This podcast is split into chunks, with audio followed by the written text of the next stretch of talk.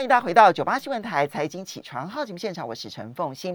台北股市呢，昨天呢，不管是集中市场或者是 OTC 都是上涨的。那么集中市场上涨了五十点四八点，收盘指数是一万七千五百五十三点，涨幅百分之零点二九。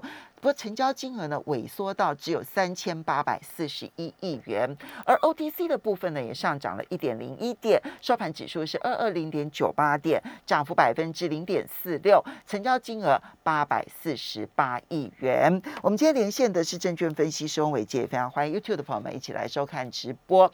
好，伟杰，我们来看啊，这一个台北股市。昨天其实很明显的看到半导体，尤其是台积电呢，引领着大盘稳住了大盘。所以虽然航运股呢再度的让投资人失望，但是呢，至少台积电是稳住大盘的，使得台北股市呢可以维持在红盘之上。今天有机会再挑战月线，不过成交量不到四千亿，要如何的来解读？好，欢迎早，大家早。那其实这一波段以来，台北股市的反弹大致上结构符合我们先前的预期啊，就是说，呃，台北股市有机会反弹哈。那反弹上去之后呢，它就是利用电子全指股点放的方式，然后去进行一个撑盘跟托底的动作。那所以到目前为止呢，我们看到台积电这两天的一个反弹，其实也让整个台北股市能够稳在基线之上。哦，那现在目前比较明确的就是说这个。台北股市它是呈现一个呃上有铁板下有支撑的一个状况哦，这个铁板大概就是在月线的附近哦，那这个支撑呢就是在这个所谓的呃一万呃六月二十一号这个低点这里哦，所以这个空间是非常非常狭小的哦，那现在看起来呢市场上会比较期待就是说哎那台北股市有没有机会哦在这样子的一个环境当中能够哦直取一万八哦，那不过。那其实哈，就技术面的一个角度来说，我们不能说它没有机会，但是你要上去挑战一万八，你必须要有成交量哦。这成交量到目前为止呢，哦，我们的月均量是已经来到了将近快呃五千三百六十亿左右的一个哦平均水位。也就是说，如果你要去挑战。月线以上的位置，你的成交量要放大到这样的一个水准，才有机会在往上挑战之后还能够站得稳。否则，就算是以现在的一个状况来讲，量缩去反弹，它也站不稳、站不久，那反而会形成一个所谓的假突破、真拉回。那对于台北股市来说，这个震荡的幅度反而会更大，那风险反而会更高。好。好，所以你刚刚讲说，在这个很狭窄的范围，月线跟这个六月二十一号的低点，六月二十一号的低点是一万七千点，嗯，月线现在大概在一万七千六百多点这附近，对不对？好，所以就是这个狭窄的六百点的范围，那么你说量必须要放大到月均量以上，嗯，那就是五千三百亿，是不是？呃，五千三百六十亿以上，所以量必须要放到这么大，才能够去冲月线吗？没错。那这样冲上去之后才站得稳啊，一万八才会挑战成功嘛。因为现在目前看起来哦，这个头部，我们如果从七月十三号。这个低点以来去做观察，你把这个低点呢画一条水平线，那你会发现说，哎哎，对不起，是七月九号，对不对？七月九号的这个低点画一条水平线哦，在低点画水平线之后，你会发现其实它出现了一个小小的一个头部形态，它是一个 M 头。那它这个头部虽然很小，但是呢，过去这两三个礼拜的这个头部呢，也形成了一个大概哦比较短波段的一个套牢压力区，而这个套牢压力区的这个成交量。大概平均所谓就是在六千亿左右，所以因此呢，如果你要往上去做挑战，成交量如果要呃，如果只有现在的一个水准，你是没有办法消化这样子的一个买压的。那七月九号的低点又刚好在一万七千五百九十七，也就是一万七千六百点。对，那也刚好在月线。对，刚好就在月线的附近。所以为什么到了月线的附近呢？大我会说大家不用太过兴奋的原因，就是因为它的反压重。好，那如果只取一万八千点以上的这样的攻击方式，其实是比较不可行的话，那有没有什么样的一个方式会 OK？我觉得现在对大盘来说，吼，比较好的方式就是用时间换取空间。你等待月线扣底只在两个礼拜之后。从一万八千点开始往下扣底之后，哎，来到一万七千五百点这附近，两个礼拜之后，大家就会从呃往高点扣底，然后再回到一万七千五百点这附近，它就会变成是一个月线走平的一个态势。然后到时候呢，因为现在目前的整个均量呢是在往下滑的，那到时候月均量开始下滑的时候，哎，反而也会形成是一个比较有利的供给条件。因此，我认为在两个礼拜之后，哦，这个大盘才会具备有所谓的多方供给的条件。那当然。先决条件是大盘要先稳住六月二十一号的这个低点，它能够站在这个低点之上，然后呢，透过一个箱型区间的横盘震荡整理，把上方的这个头部的套牢压力进行一定时间的消化跟沉淀，然后筹码换手，然后换手完了之后，等待时间这两个礼拜之后，那等到月线开始慢慢下弯走平，然后呢，配合呃成交量这个均量开始慢慢下滑，哎，你反而会形成一个比较有利的多方攻击的一个形态。哦，所以这个是我认为接下来对于大盘来讲是最有呃比较有比较可行的一个攻击的模式。所以如果是用它明显是用时间来换取空间，对不对？哈，然后用时间的方式，然后让月均量可以降低到一个程度了之后，其实再来往上攻击，没有错。那如果是这样子的话，恐怕时间要拉的，就真的心里想的是一万八千年，时间要拉很长喽。呃，大概就是这两三个礼拜左右，因为我们的时间大概就是跟这个我们刚刚画出来的这个两到三周这个小的头部形态去进行一个时间的对称，也就是说，整整理的时间至少要再经过两个礼拜左右，哦，就形成一个时间对称，你才有办法去消化掉头部的套牢压力。消化完了之后，才形成一个短底形态，才有机会往上攻击。好，这个呢是以多方的攻击形态来看的话呢，预估说现在先是用一个整理的方式，但是呢两到三个礼拜，但技术上面很多的配合能够配合上了之后呢，两三个礼拜之后，其实有一条攻击的可能性。没错。好，那但是我们也也不能不预做准备，就是它万一那么不是照着这样子的模式走，它如果。可能是采取的是急攻，或者他甚至于采取的可能是跌破六月二十一号的低点的话，该怎么办？好，如果是急攻的话，那他就必须要放量哦。第一个条件先放量哦，所以没有放量之前，大家这对急攻都不要太过乐观哦。那急攻要攻到什么程度？就攻过前破高点一八零三四。那攻过之后，你看，哎，攻上去之后有六千亿的量哦，基本上这个攻击算是真的哦。也就是说，从这个七月中旬以来。的这个成交量退潮，哎，其实它代表是一个筹码的清洗换手跟沉淀。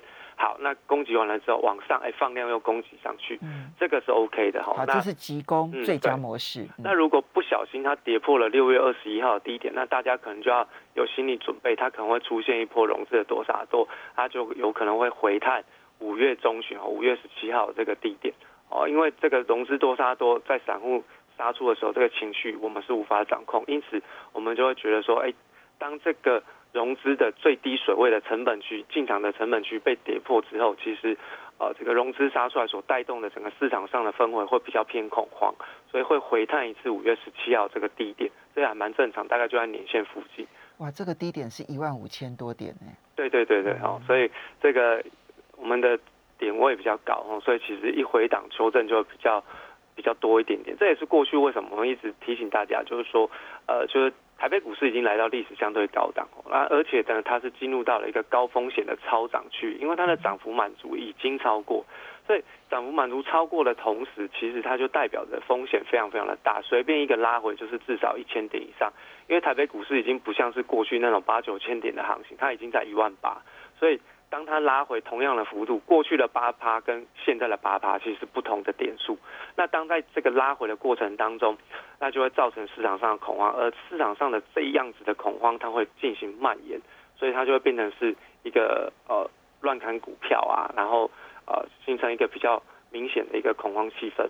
那这个是比较麻烦的地方。好，所以呢，三种情势，第一种情势是伟杰认为最好的，也是最健康的，然后最有几率也比较高的。嗯，再整理个两三个礼拜，然后呢，蓄积能量，然后往上攻，对不对？哈。那第二种是大多头的走势，那就是用带量的急攻，然后急攻过上一波的高点一零。一八零三四，好，那这个几率现在看起来比较低，因为目前成交量确实是在萎缩的，啊，它必须要带量攻击。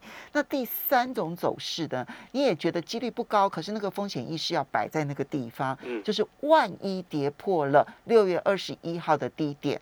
那它的修正幅度会相当的大，可能有一千多点以上的这个修正哦。那这个时候呢，可能要预做好那个安全带的所有的这些设施，对不对？哈，没有错。好，这三种情况当然有你最优先的情况。嗯，那在结构上面呢，在布局上面，你目前就持股的部分建议。好，那其实哦，在这个结构的部分，我们还是特别观察一下，因为这一次的这个航运类股，它已经涨到会影响到台北股市的一个全值。那尤其是货柜三雄，那我们在上个礼拜特别提醒大家，货柜三雄大概不用再杀低，所以它的确也出现了一个反弹。我哎，真的很就就刚刚好是你上个礼拜三说它要出现反弹了，礼拜三的下半场就反弹了呀。对，所以其实哈，就是有时候大家在这个看到股价下跌的时候，还是要理性上去判断一下，就是说。下跌不是没有方向可以去，哎，不是没有方法可以去做预判，然后在在跌幅满足这附近，大家可能就会是呃短期出现止跌的一个契机，就不用在这边杀低。但是它的反弹力道其实是弱的，哎，非常非常弱哈。那尤其是最近这几天，呃，盘面上还是有一些相关的航运类股的利多消息哦。那所以这个利多都已经刺激它没有办法出现大幅度的反弹，所以。在这个航运类股的部分，我就先跟提前先跟大家讲，七月十四号这个低点没有站上之前，航运类股啊非常非常保守去做应对就好。好，好，那这个结构的部分七月十四号的低点哈，呃，货位三雄都是如此，没错没错，大家可以拿来做一个指标。对，其实七月十四号低点，如果以长龙来看的话，都距离月线有一段距离呢。对，还蛮远的哈。那所以其实这个就是目前，如果把这个七月十四号一样，我们就把这个低点画了一条水平线，你会发现它就是一个颈线区。那所有的反弹要能够成功再回到。多方的格局，你必须要先站回到颈线的位置，站回颈线才有资格说要破底破线反，哦，要去挑战高点。没站回之前，我们都先判断它是一个逃命破。好，好，那现在结构的部分已经很明显的是流到了电子身上，不过电子股的部分哦，跟我们过去在看的一个结构已经有点点不太一样。虽然说现在目前电子股它是。呃，看起来好像都是在半导体，但是大家要留意，我们要稍微休息一下，等一下回来就要好好讲一下电子的结构了。欢迎大家回到九八新闻台财经起床号节目现场，我是陈凤欣，在我们线上的是证券分析师翁伟杰，非常欢迎 YouTube 的朋友们一起来收看直播。好，伟杰刚刚提到了，就是航运的部分，你现在要建议啊，如果没有突破七月十四号的低点的话，它现在都处于一种极弱势的反弹而已哈。那么，嗯，但是呢，接着看到电子，电子的部分，你说结构上面，就是它领涨的结构也改变了。对，呃，电子股在过去，我们上个礼拜特别提到，因为它已经涨到比较偏投机的行情，那这个投机行情会落在这个 LED 跟这个所谓的电动车。不过，所以你看到在最近哈，LED 的行情好像又没那么热了，又开始慢慢的退烧，然后电动车好像也没有再持续的啊往上推升哈。那所以这。电子股当中，反而又回过头来回到了半导体的二线。那这一次半导体的二线会变成是从这个联电开始做领涨哦。然后联电这几天这个外资的连续性买超，的确是让过去整理了将近两个月左右的联电股价有挑战前波高点的一个机会。凶悍。对，没错哈。那但是呢，大家还是要特别留意，就是说在联电的部分哈，这个发动的第一根长红 K 棒的低点是不能跌破哦。那它的第一根长红 K 棒。是你要算在七月二十九号，还是算八月二号呢？呃，七月三十号，好，就是七月三十号。好，七哦，七月三哦，对对对对，七月三十号，对对对对，好好好，七月三十号的那一个长虹 K 棒的低点，对不对？好，七月三十号，它的低点是五十五块八。对，没错。在还没有封闭掉这个多方的缺口之前，基本上它都是有机会挑战前坡高点。哦，那筹码的部分，大概外资在有在买，所以还算 OK。好。好，那现在目前看起来，在二线的晶圆代工厂，我认为联电可能短波段有些机会。好，那这个台积电算昨天外资有买超，但也不到一万张。那我认为台积电是拿来撑盘用的。那面对到七月十六号的那个基本面的缺口，基本上我觉得封闭的机会不太高，因此台积电还是相对比较保守去做看待。那我们看到昨天外资的买盘当中，结构当中以电子股为主。那他买的就是这个二线的晶圆代工，然后另外就是在记忆体的部分有一些布局哦。那投信的买盘就比较明显是有偏重在金融类股的一个状况，所以呃，金融类股在投信来讲，应该只是一个资金的 parking 效应哦，它并不是说真的看好未来金融股的一个上涨哦。那所以你并不觉得这个时候要跟着投信去买金融股？呃，投信做金融股基本上就是很保守，因为资金 parking 的效应而已哦，并不是。真的，他们看好未来。我觉得跟着投信做金融股好像也蛮辛苦，因为金融股毕竟股本都比较大，光靠投信也不推不太动，所以应该投信还是以这个中小型电子股当成是观察它筹码布局的方向。好，所以金融股的部分不必跟，对不对？对，不用跟哈。那回过头，我们就讲一下，我们之前有跟大家先讲过，就是从五月底以来讲过了几个族群。那其中我们特别提到，除了在窄板，然后在细晶圆的部分，还有一个是封测族群。那封测族群最近呢，是这个日月光的一个法说会的利多带动的。那日月光还在持续的创下波段的新高当中呢，这一线股创高，其实二线类股其实都一直不断的往上去做攻击。因为金源店昨天的的财报也很好啊，没有错哈。那这个其他的，包含像是在世界先进也都还不错哦。所以其实半导体不管是金圆代工或者是在二线的封测都有机会。那我们看到金源金源店的部分，它现在目前就是比较偏多方的格局，月线有支撑。好，那。超风呢，我们就看七月二十九号的大量低点。那头新的筹码基本上还算蛮稳定的。细格是七月二十九号的大量低点哦。那这一档是外资在做布局的，所以大家可以看一下月线的一个支撑。好，那新选，所以这边我们就要问了，那属于封测的二线，你会，因为它其实也也小涨了一下。嗯，对。好，要跟吗？呃，基本上我们。涨价我们不用去做追，我们就直接用量缩回档修正到月线不破，或者是你如果是追投信筹码，就看十日线，十日线没跌破之前，基本上都还是有机会，所以是等它量缩压回到支撑之后没有跌破，那我们再进场去布局就可以了。嗯，好，那不用去追它哈。所以你封测当中选择的就是投信有买的，投信对，或者是外资，因为其实外资也也布局了蛮蛮多的哈。嗯，那另外就是说新权。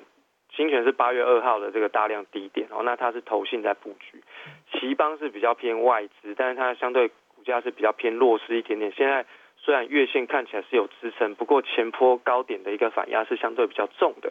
哦。这几档都是属于在这个 IC 封测，那另外有一个比较相关是在这个记忆体封测，记忆体封测那就是历程的部分啊，历程是外资在布局的一档标的，那它现在目前看起来月线是有支撑的，那所以其实在封测族群的部分，我们看的除了是谁在布局之外，哦，你就要看它有没有族群性。哎，现在日月光一发动之后，哎，它的族群性就蛮明显，就跟过去我们在观察细晶圆的这个族群是一样的。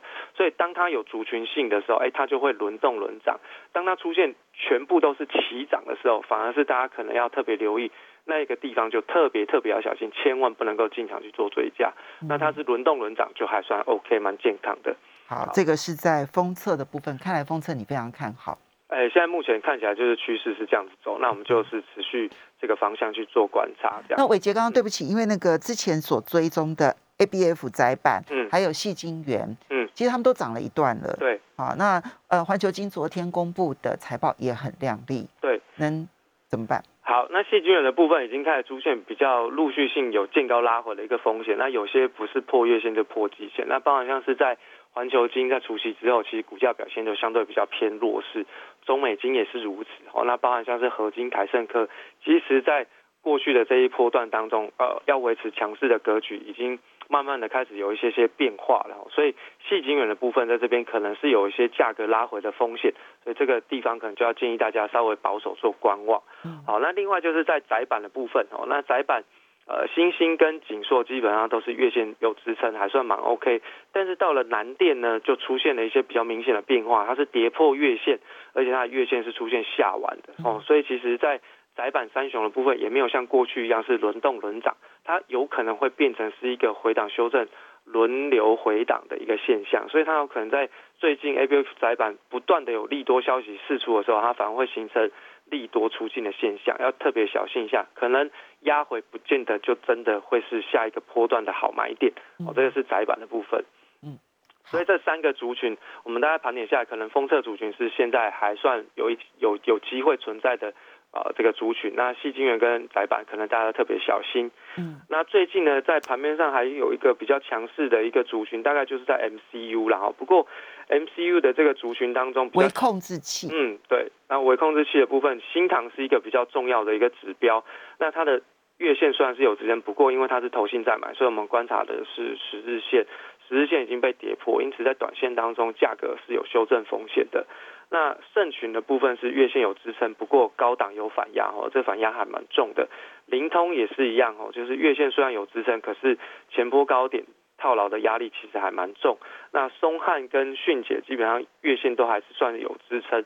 不过呢，MCU 这几家公司基本上过去也出现了一波蛮明显的涨势，而且呢，这个都没有比较主要的呃大型的主力进场去做布局，都是以融资的形态或者是呃投信少少的加码布局。所以筹码面的部分，MCU 反而是要大家特别留意的观察重点了。那嗯，你的建议操作策略是什么呢？呃呃，MCU 的部分，我是建议大家就是说量缩拉回到月线不破，我们再去进场做观察，因为毕竟它还算是有一个储群性。不过，其实电子股当中，我个人还是比较留意在封测族群啦，这个方向会比较明显。OK，嗯，看起来呢，就是呃二线的晶圆代工啊，就联电为主的，对不对？哈，还有这一个封测，甚至于封测可能是二线封测。对，没错。对哈，那么这两个族群对你来说是目前就一个次产业的角度来看的话，你觉得比较 OK 的？因为它的表现算蛮整齐的。那比较整齐表现的这种产业，我们都会比较比较观察它，就是说它会有一个轮动轮涨的一个态势，所以。这个都是在短波段当中，其实大家在观盘的时候可以留意的。你可能把同样的类股设定在同样的一个观察区块，当它发动的时候，你就会知道哦，它要开始出现发动的一个契机哦。所以这个是可以领先市场上掌握标的的一个地方。好，所以呢，这两个族群呢，它基本上的操作策略大概都是。如果不破月线的话，那么量缩不破月线，就代表它可能要发动下一波，对不对？哈，对。那呃，可是如果说它是属于投信认养的，那可能就不是用月线，可能十日线就可能要注意它有没有支撑。只要十日线有支撑，大概就就不会再来回探月线了，对对？这就是一个特色，就是外资就看月线，然后投信看十日线，然后另外一个就是当你在。往上涨的时候，爆大量绝对是大家一定要特别留意的地方。不管它是收黑还是收红，大量的低点只要不跌破，基本上短波段都还有挑战高点的机会。这几个其实就盘中大家在呃设计自己的停损停利策略的时候非常好用的一个方式，提供大家做分享。好，这个呢是属于在电子的部分。刚刚金融你稍微提了一下，你看到投信呢确实有在布局这个金融。